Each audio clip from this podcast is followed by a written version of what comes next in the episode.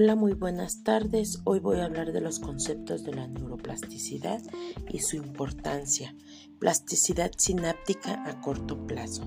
Son conexiones especializadas que permiten transmitir la información desde las neuronas presinápticas a las posinápticas.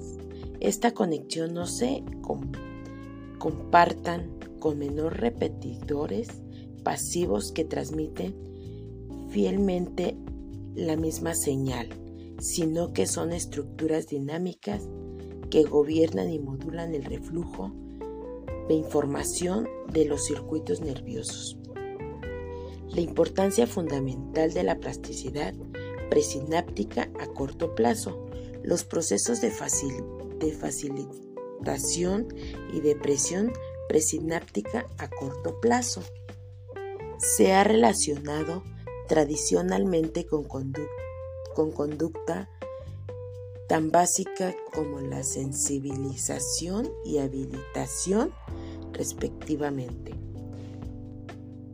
Periodos críticos de plasticidad cotidiana son aquellos que si no se adquieren una determinada habilidad, en este momento de madurez cerebral, será mucho más difícil y a veces imposible aprenderla.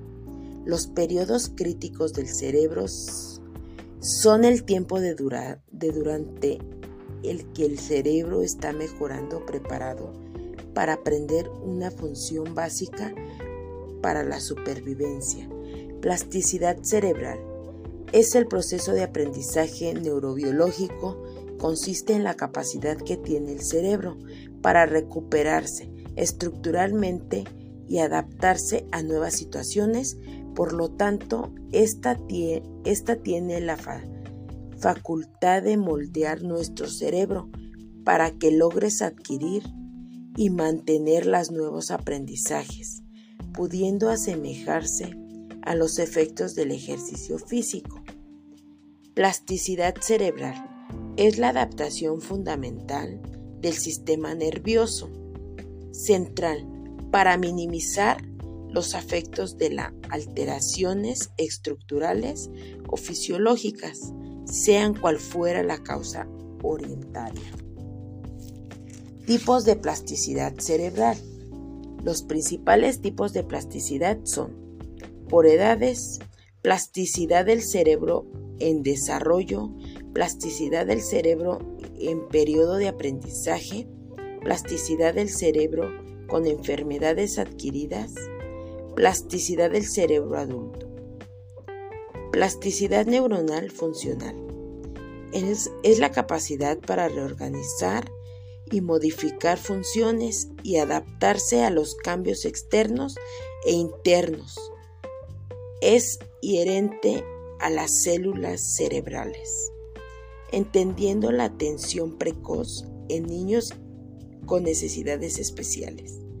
La atención temprana es un término general que describe los programas de intervención terapéutica y educativa en distintos niveles, dirigidos a los niños de 0 a 6 años con problemas de su desarrollo, sus familias y entornos, destinando a prevenir o minimizar los posibles alteraciones o deficiente ya existentes.